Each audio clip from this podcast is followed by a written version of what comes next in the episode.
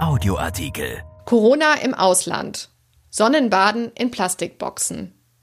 Italien will nicht auf Strandentspannung verzichten und bereitet sich mit ungewöhnlichen Maßnahmen auf die Badesaison vor. Von Julius Müller-Meiningen. Noch ist nicht klar, ob Claudio Ferraris Idee der große Renner oder doch eher der Witz des Jahres werden wird. Ferrari ist Inhaber einer Firma in Serramazzoni bei Modena, die Schutzvorrichtungen aus Acrylglas herstellt. Normalerweise bedient Ferrari Banken, Apotheken oder Supermärkte. Nun will der Unternehmer die Badesaison in Italien retten. In Serramazzoni werden nun auch Acrylglasboxen produziert, die in Zeiten des Coronavirus die Strandurlauber vor ihren potenziell ansteckenden Nachbarn schützen sollen. Rund 300 Bestellungen der Boxen sollen bereits erfolgt sein. Nachfragen gab es angeblich sogar aus Frankreich und Spanien. Den naheliegenden Gedanken, dass die an sich schon schwer auszuhaltende Sommerhitze am Strand durch die Plastikabsperrungen noch einmal verstärkt würde, versucht Ferrari sogleich zu entkräften. Er erklärt, da entsteht ein Aufwind, sodass die heiße Luft nach oben entweicht. Besonders einladend klingt die Sache nicht. Immerhin, die vier Quadratmeter große Box, in der zwei Liegen Platz haben, verzichtet auf ein Dach. Italien befindet sich in der Übergangsphase vom Lockdown zu ersten Lockerungen der Sperren. Die Sehnsucht nach Abkühlung und Zerstreuung nach Wochen der Quarantäne ist groß. Italiens Strandanlagenbetreiber beginnen dieser Tage mit ihren Vorbereitungen für den Saisonstart im Juni. Lorenza Bonacorsi, Staatssekretärin im für Kultur und Tourismus zuständigen Ministerium, versichert, wir werden alle ans Meer fahren können. Wie, wann und unter welchen Bedingungen, das ist allerdings die Frage. Alles hängt vom weiteren Verlauf der Epidemie und den noch zu erarbeitenden Vorschriften aus dem Gesundheitsministerium ab.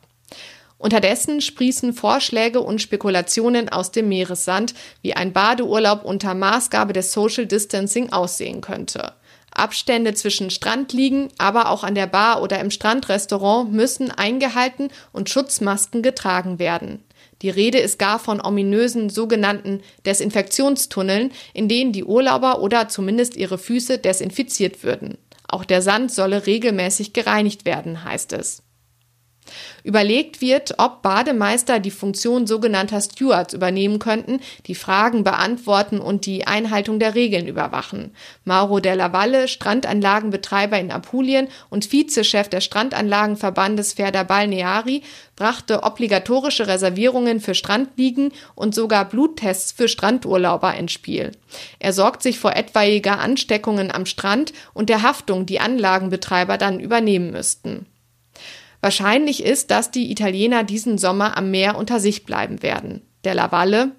Wir rechnen dieses Jahr vor allem mit Einheimischen. Die Strände werden die ersten Orte sein, an denen die Menschen ihr Leben langsam wieder selbst in die Hand nehmen. Unter welchen Bedingungen ausländische Touristen überhaupt nach Italien reisen dürfen, ist noch unklar.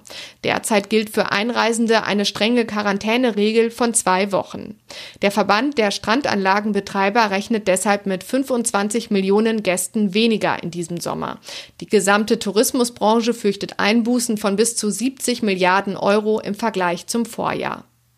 Unklar ist aber auch, wie die Italiener selbst sich fortbewegen werden. Dass es regionale Reisebeschränkungen geben wird, scheint derzeit eher unwahrscheinlich. Das Tourismusministerium jedenfalls empfiehlt, den Urlaub in der näheren Umgebung und vielleicht ausnahmsweise auf dem Land zu verbringen. So soll das Entstehen neuer Ansteckungsherde verhindert werden. Angesichts eines Meeresurlaubs in der Acrylbox ist das vielleicht gar keine schlechte Idee. Erschienen in der Rheinischen Post am 17. April 2020 und bei RP Online. RP Audioartikel. Ein Angebot von RP Plus.